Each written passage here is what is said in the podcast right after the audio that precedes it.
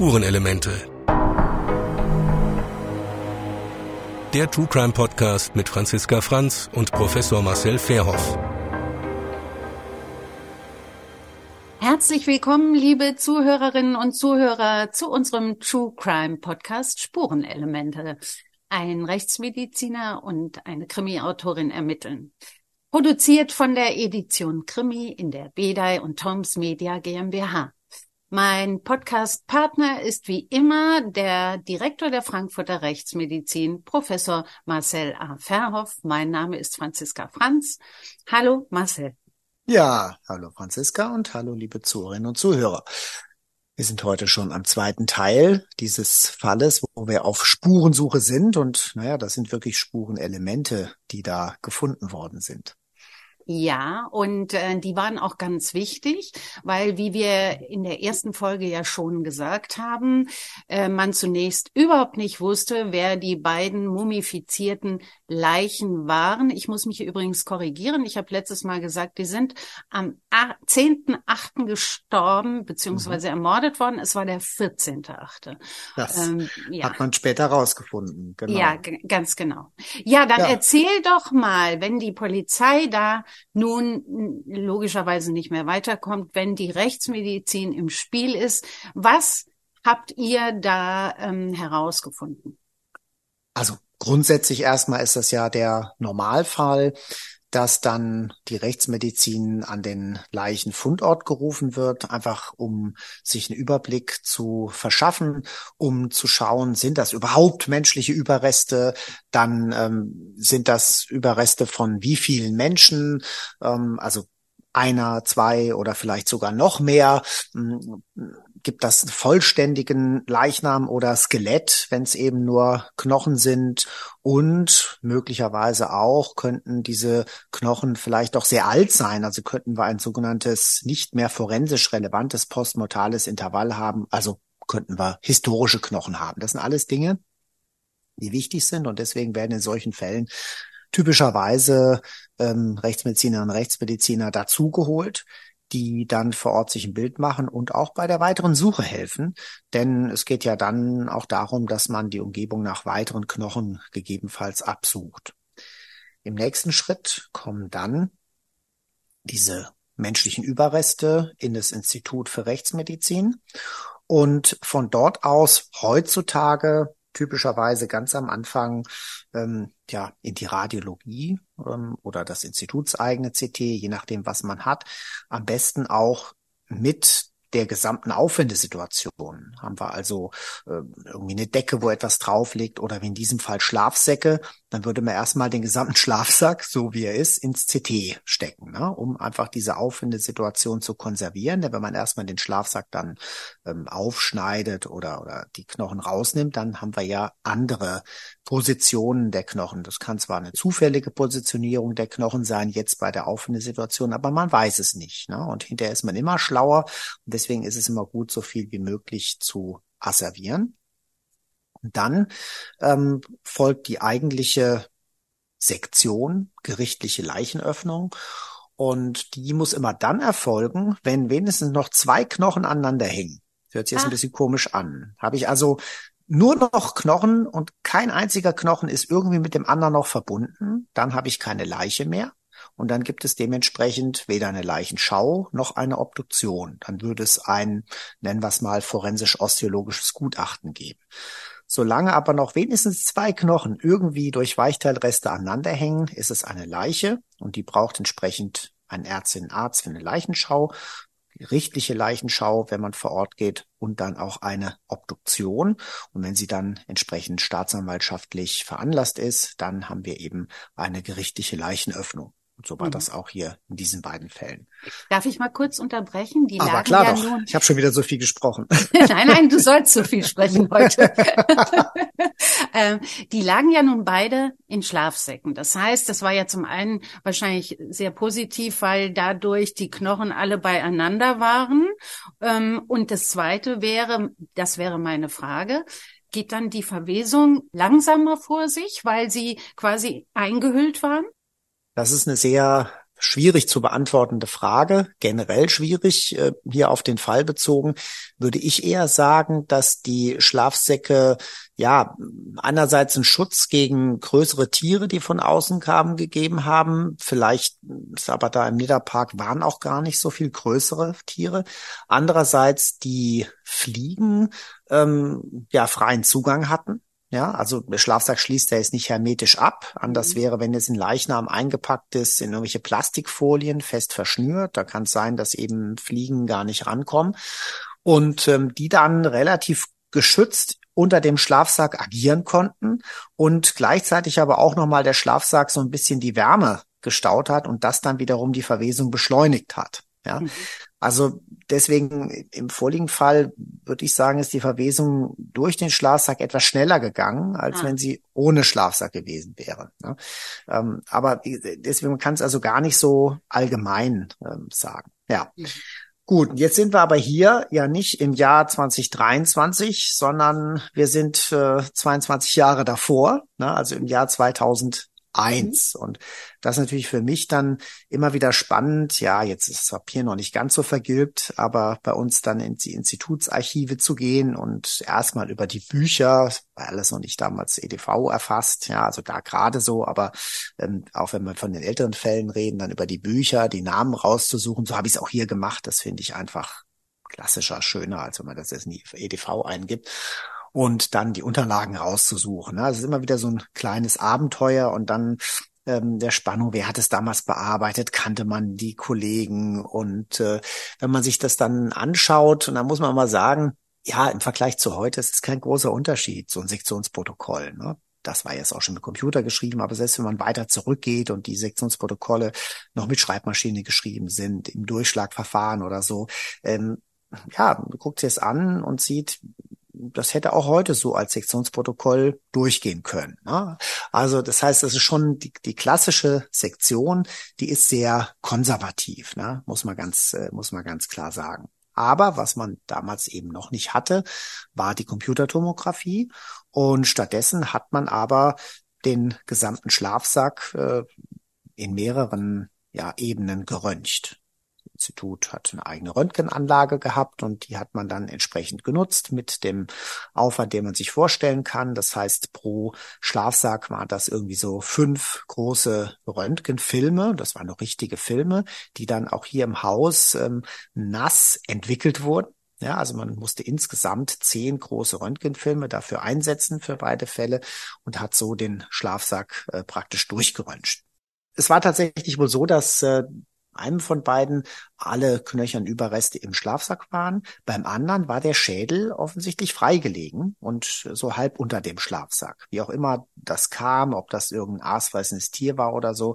Aber insgesamt war es ähm, vom Erhaltungszustand nach den Beschreibungen, es war dann eben auch ein Kollege draußen, der dort den, den Fundortbericht praktisch geschrieben hat, ähm, vom Erhaltungszustand eigentlich besser als diese Fälle, die im Wald gefunden werden. Und da kann ich mir einfach vorstellen, dass es weniger aasfressende Wildtiere zu der Zeit im Nidderpark gab, wahrscheinlich heute auch nicht gibt.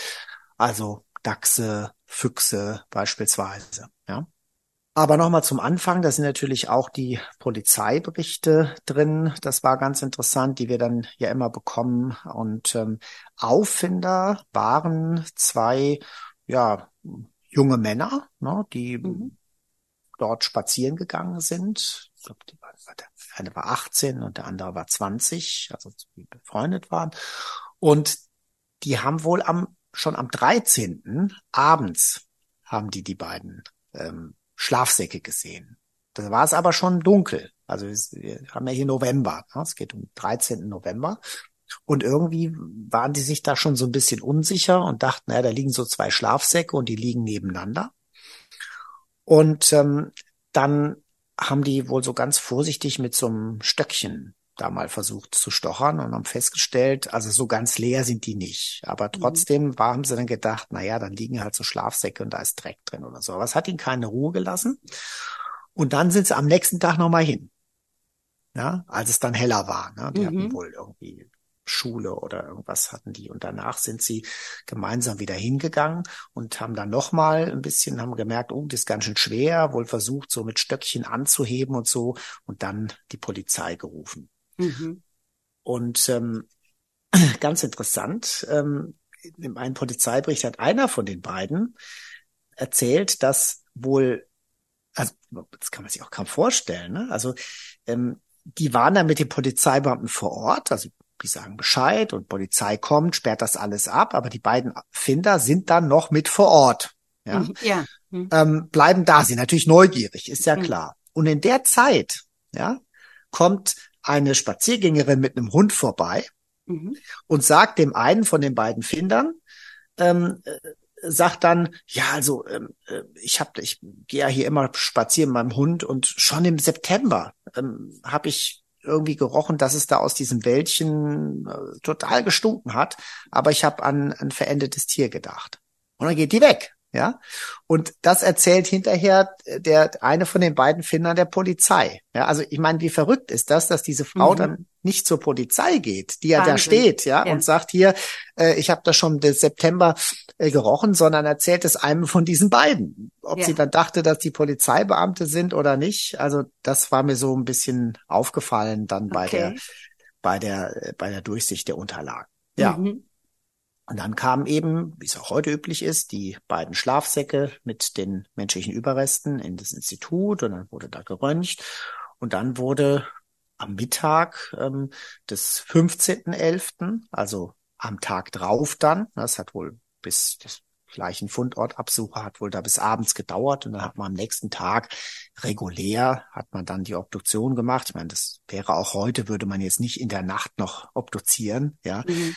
Ähm, die Leichen liegen da schon so lang, äh, dass man eigentlich sagen muss, dass äh, da ist es keine Eilsektion irgendwie yeah. notwendig. Also auch das hat mich nicht überrascht. Und dann haben die mittags wurden beide dann parallel von zwei verschiedenen Teams, also insgesamt waren vier Ärzte vom Institut dann involviert, ähm, äh, wurden dann äh, die Obduktionen durchgeführt. Und mhm.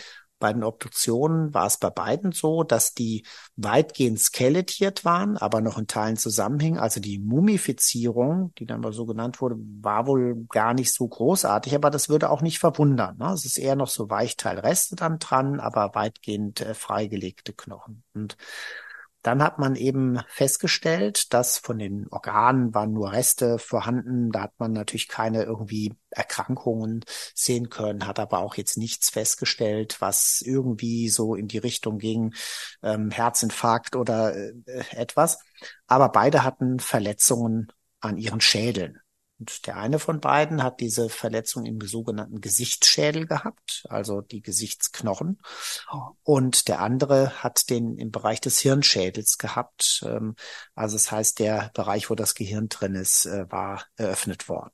Das waren also bei beiden Auffälligungen. Damit war man wohl auch klar, es äh, geht hier in Richtung Tötungsdelikt, ähm, dass also beiden praktisch, ja, kann man sagen, der Schädel zertrümmert worden war, wobei eben, wie gesagt, der eine eben der Hirnschädel äh, betroffen war und beim anderen der Gesichtsschädel.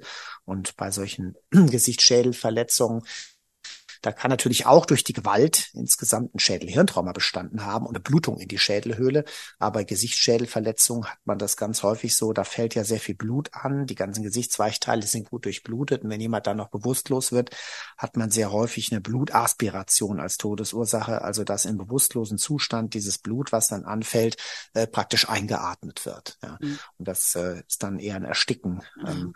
beim anderen eine zentrale Regulationsstörung, nennen mhm. wir das dann. Ja, das waren im Prinzip die Ergebnisse dann der Obduktion. Und dann wusste man erstmal nicht mehr. Man hat sich dann so in der Größenordnung vom Alter her etwas geäußert ne, und hat also das, was man so an Befunden hatte, an den Knochen und an den ähm, Schädelnähten äh, und so weiter, hat man versucht, so ein bisschen zu subsumieren und auch eine Aussage eben zu treffen, wie alt jemand sein könnte. Natürlich hat man auch Material genommen für DNA-Untersuchungen. Man hat ein paar Zahnarbeiten gefunden, die waren aber jetzt nicht so besonders aussagekräftig. Und äh, ja, so hat man eben beim einen hat man gesagt, also das Alter etwa 30 Jahre, plus minus fünf, so hat man es formuliert, also gesagt 25 bis 35 schätzt man das Alter mal ein.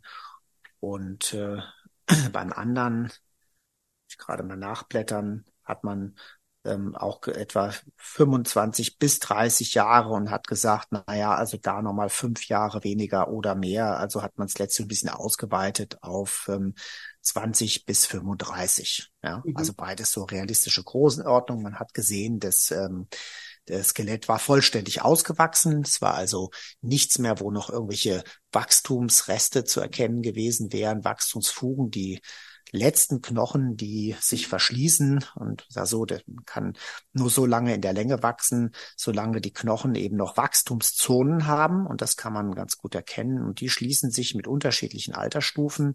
Die, der letzte Knochen, der eine Wachstumsfuge hat, die sich schließt, ist das Schlüsselbein. Ja, und zwar ah, ja. der innere Anteil des Schlüsselbeins. Das ist der Grund, warum dann Männer oder, oder junge Männer, wenn man so möchte, noch ein bisschen breiter werden in den Schultern, weil die Schlüsselbeinlänge letztlich die Schulterbreite bestimmt. Ne? Und mhm. das ist dann so der letzte Wachstumsanteil bei Männern, dass die Schultern ein bisschen breiter werden. Und das war aber auch alles schon zu. Ne? So dass man also wusste, die mussten mindestens äh, 21 Jahre alt sein. Mhm. Ja?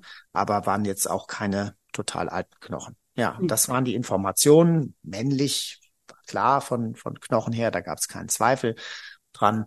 Und ähm, damit hatte man eigentlich äh, das, das Ergebnis der Obduktion. Ja, also, dass es sich um zwei männliche Opfer handelt, die irgendwo zwischen 30 und 35, ein bisschen mehr, ein bisschen weniger sein konnten. Und man war sich sicher, dass das eine Tötung war, also Gewalt durch fremde Hand ähm, jeweils der Schädel zertrümmert, beim einen im Hirnschädelbereich, beim anderen im Gesichtsschädelbereich. Das mhm. war dann so das, was die Polizei mitbekam. Man hat natürlich dann auch noch die Röntgendaten ausgewertet, ob da noch zusätzliche ähm, Verletzungen im Innern der Knochen sind, die man von außen vielleicht nicht sieht alte Verletzungen, die einen Hinweis geben könnten, dass jemand mal behandelt worden ist, gehinkt hat, Metall, was vielleicht dort eingebaut worden ist, war aber alles nicht der Fall, hat also überall nicht weitergeholfen. Man hat noch ein paar Zahnarbeiten im Röntgen zusätzlich gesehen, die von außen nicht erkennbar waren, aber bringt jetzt auch nicht mal unbedingt weiter. Man hat kein Projektil oder sowas gefunden, was auf Schussverletzungen hätte hindeuten können. Das waren also die, die, die, die Abrundung praktisch die Röntgenbefunde. Und was hat man dann noch gemacht? Natürlich auch immer sehr wichtig. Man hat toxikologische Untersuchungen durchgeführt von diesen Weichteilresten und aus den Knochen, um zu schauen, ob man ja vielleicht Hinweise auf eine tödliche Vergiftung hat könnte ja sein, auch in der Kombination, aber vor allen Dingen, ob man zum Beispiel mit solchen Dingen zu tun hat wie Drogenabhängigkeit oder so, also auch um Informationen zu bekommen. Aber auch da war nichts irgendwie Auffälliges dabei. Ja, wobei man ja irgendwie äh, herausgefunden hat, dass die an dem Abend ihres äh, kurz vor ihrem Tod Hasch geraucht haben. Das hat man aber wahrscheinlich ähm, durch die Aussage des Täters festgestellt, also nicht in euren Untersuchungen. Das ist also etwas, äh, dass man das in so einem Gewebe eben noch findet. Ja, das ist also relativ, relativ gering, die Wahrscheinlichkeit. Ähm, äh, gerade, dass man die Cannabinoide da eben noch nachweist. Also das war nichts, worauf die, die mhm. Untersuchungsergebnisse mhm. hingewiesen hätten. Mhm. mhm. Dann ähm, ist natürlich spannend. Ich meine, der, der Täter hat die beiden ja mit einem Stock erschlagen. Lag der Stock da noch? Hat man den gefunden? Konnte man daran fremde DNA feststellen? Also da habe ich jetzt hier in meinen Unterlagen habe ich da nichts zu gefunden, ob da eben irgendwo ein Stock war, den man da äh, noch äh, untersucht hat oder so. Mhm. Ne? Mhm. Aber klar war einfach, das war eine massive stumpfe Gewalteinwirkung und dementsprechend ähm, ja. Ja, was dann ja natürlich passierte, da es niemanden, es gab zunächst keine vermissten Anzeigen. Ähm, und daraufhin hat man ja dann eine äh, oder Schädelrekonstruktionen gemacht, ja. Und ähm, macht man diese Rekonstruktionen bei euch oder wo äh, werden finden die statt? Also das ist jetzt in so einer Situation, ne, wenn man überhaupt keine Idee hat, wer es sein könnte. Mhm dann ist das so das Vorgehen, was man als, als letzte Möglichkeit eigentlich, äh, macht man nicht sofort. Also wenn bis, wenn alles andere erstmal erfolglos bleibt, angeht, dass man dann versucht, auf den Schädeln, die natürlich auch wieder erstmal geklebt werden müssen oder so, wenn die äh, verletzt waren und entweder direkt auf den Schädeln oder besser, man macht nochmal einen Abguss von den Schädeln, dann die Gesichtsweichteile zu rekonstruieren. Mhm. Dazu weiß man durch äh, zahlreiche Untersuchungen, wie viel auf bestimmten definierten Punkten, das sind also eigentlich Messpunkte aus der Anthropologie, mhm wie viel Weichteildicke auf bestimmten Messpunkten des Schädels äh, zu suchen ist. Das Ganze ist altersabhängig und natürlich auch körpergewichtsabhängig. Man hat immer Durchschnittswerte. Im Alter sinken die Weichteile nach unten, also die weiter unten am Schädel befindlichen Weichteile werden, werden dicker und die höher gelegen werden dünner, aber man muss das so ein bisschen anpassen an das Gesamtkörpergewicht, Kleidergröße, die man da findet. Und dann hat man erstmal so den Rahmen und dann kann man versuchen, die Weichteile darauf zu formen. Das kann man manuell machen. Äh, auch damals gab es schon erste Ansätze mit Computertechnik, wo man das hätte versuchen können. Die sind heute natürlich ein bisschen weiter fortgeschritten. Und ähm, tatsächlich ist es so, dass wir eine Kollegin haben, die äh, das seit vielen Jahren schon macht teilweise in, in Verfahren, Strafverfahren, teilweise für Museen. Ja, ähm, das machen also nicht so viele. Es gibt einige, die sind freischaffend. Äh, dann gibt es eine Kollegin beim, beim Bundeskriminalamt, die das äh, durchführt. Also das ist relativ, äh, ist nicht so weit verbreitet. Und man muss ja sagen, das sind auch nur wenige Fälle, wo es wirklich so weit kommt, dass man so völlig im Dunkeln tappt, dass man gar keine Ahnung erstmal hat, wer könnte das gewesen sein. Ja. Und das hat ja auch fast was Künstlerisches, ne? Es ist so eine Kombination aus dem Künstlerischen und mhm. muss schon geschickte Hände dafür haben und eine künstlerische Vorstellung auch vom Gesicht. Aber es muss sich ja an harten Fakten messen lassen und muss auch auf harten Fakten basieren, nämlich diesen Weichteildicken, die wissenschaftlich erhoben worden sind. Mhm. Und ich glaube, ja, es ist wirklich eine Kombination aus beidem, aus, aus wissenschaftlichem Sachverstand und künstlerischem. Und das ist so der Grund, warum das eigentlich nur den wenigsten gelingt, wirklich gute Rekonstruktionen zu machen. Aber diese waren ziemlich gut, denn äh, man hat sie dann nachher, äh, wie gesagt, Schwung kam ja dann in das Verfahren, als sich äh, Interpol Tiflis eingemischt hat und mhm. gesagt mhm. hat, hier liegen ähm, äh, hier liegen Vermisstenmeldungen vor. Und dann hat man natürlich diese diese Rekonstruktionsbilder verglichen mit den echten Vermissten und hat definitiv eine richtig starke Ähnlichkeit festgestellt. Danach kam dann natürlich auch die DNA, konnte man vergleichen und somit konnte man ja dann ganz klar sagen, wer die beiden Toten waren. Genau, ne, das war dann hinterher also äh, der das Entscheidende, dass eben diese vermissten Meldung reinkam und das ist ja auch ganz häufig eben so, dass das äh, zum zum Ziel führt. Aber dafür müssen sie erstmal vermisst sein. Mhm. Ja. Und äh, erinnere ich mich auch noch an einen Fall aus Gießener Zeit, äh, war ein paar Jahre äh, nach die, diesem Fall, äh, der ist bis heute nicht geklärt. Ne?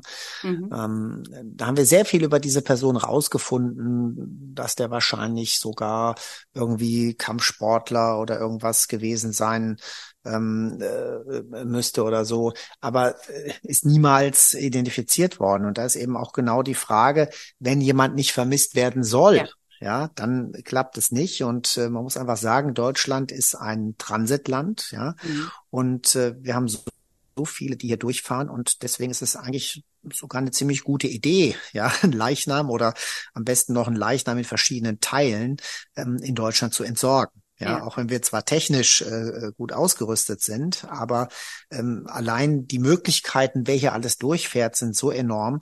Ja, aber gut, das ist ein, ist ein anderes Thema. In diesem Fall war es ja dann wirklich so, dass das äh, zur Identifizierung geführt hat. Mhm.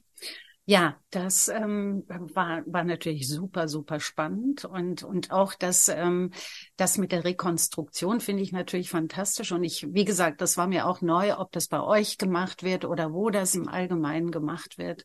Und ähm, ja, und ja, gesagt, aber wo es in diesem Fall jetzt hier gemacht wurde, kann ich gar nicht sagen. Also ich habe hier die Unterlagen von der Rekonstruktion habe ich äh, nicht dabei. Ach so. Ja. Ach so. Deswegen, ähm, das könnte ich nochmal versuchen, ähm, weiter zu forschen. Äh, einfach auch die Kollegin mal fragen, ob sie es denn gemacht hat. Mhm, das wäre ja sehr dann, spannend. Weil also hier in den Unterlagen sehe ich von Gesichtsrekonstruktion erstmal nichts und ähm, kann natürlich sein, dass äh, da die Fallunterlagen nicht zusammengeführt wurden oder so, aber äh, mal gucken, das finde ich bestimmt bis zum nächsten Mal raus. Es wäre ja auch eine tolle Interviewpartnerin mal, mal zu erzählen, wie das so vor sich geht. Ja, das auf jeden Fall. Ne? Und das, äh, glaube ich, äh, macht sie sicher auch gern. Aber ja, vielleicht hat sie es ja in diesem Fall gemacht. Aber werde ich noch rausfinden. Na prima, dann sind wir, glaube ich, jetzt ein ganzes Stück weitergekommen ähm, in der Ermittlung der, der Toten. Und beim nächsten Mal spreche ich wahrscheinlich mit einem Interviewpartner noch über weitere Dinge, die wir vielleicht hier noch nicht rausgefunden haben. Ich bin gespannt, wer sich zur Verfügung stellt. Ich auch. Wie gesagt, es ist nicht einfach, aber ja. ich gebe mein Bestes sozusagen. Also dann bis zum nächsten Mal ähm, in 14 Tagen. Und ich freue mich, wenn Sie, wir freuen uns, wenn Sie alle wieder zuhören. Wenn wir dann den Fall zusammenstellen und äh, ja, hoffentlich äh, neue Gesichtspunkte noch haben werden. Ja. Also bis dahin. Tschüss. Tschüss.